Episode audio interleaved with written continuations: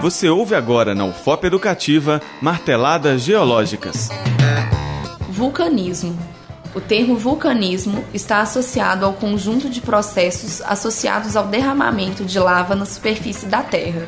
O ramo da geologia que estuda os processos associados ao vulcanismo é conhecido como vulcanologia.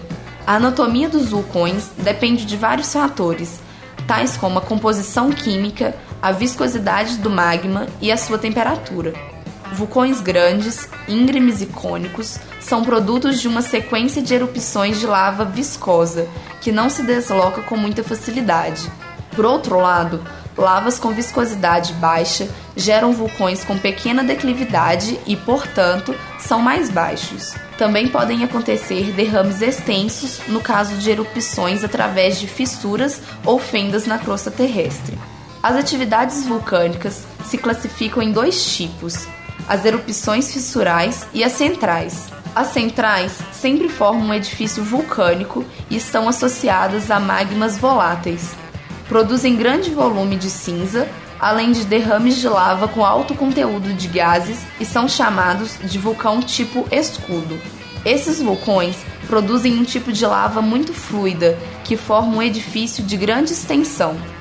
Suas atividades eruptivas incluem fontes de lava e exalações de gases e estão presentes em grande parte do Havaí.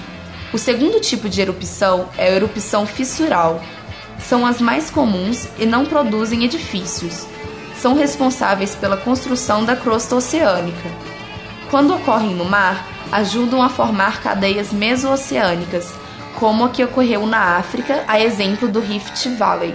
Um grande exemplo de vulcão ativo é o Monte Vesúvio, que fica na Itália. Localizado em Nápoles, a mais de 1.200 metros de altitude, ele foi considerado inativo por mais de 1.500 anos, mas em 1979 entrou em erupção e causou a tragédia de Pompeia, onde morreram mais de 16 mil habitantes. Cerca de 80% de toda a população ficou abalada.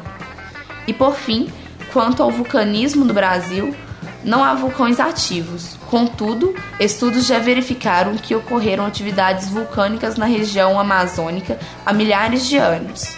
O sul e centro-oeste do Brasil também estiveram afetados por essas atividades há aproximadamente 135 milhões de anos. Trata-se de um dos maiores eventos de vulcanismo basáltico já ocorrido e encobriu cerca de 1 milhão 200 mil quilômetros quadrados. As cataratas do Iguaçu, por exemplo, foram formadas pela força erosiva da água durante esses derrames, o que resultou em profundos canhões escalonados, famosos mundialmente. Marteladas Geológicas um programa de educação e orientação sobre as conformações e efeitos naturais do solo. Programa de educação tutorial PET Geologia da UFOP. Apresentação: Beatriz Coura Nardi. Orientação: Professora Mariângela Garcia Leite.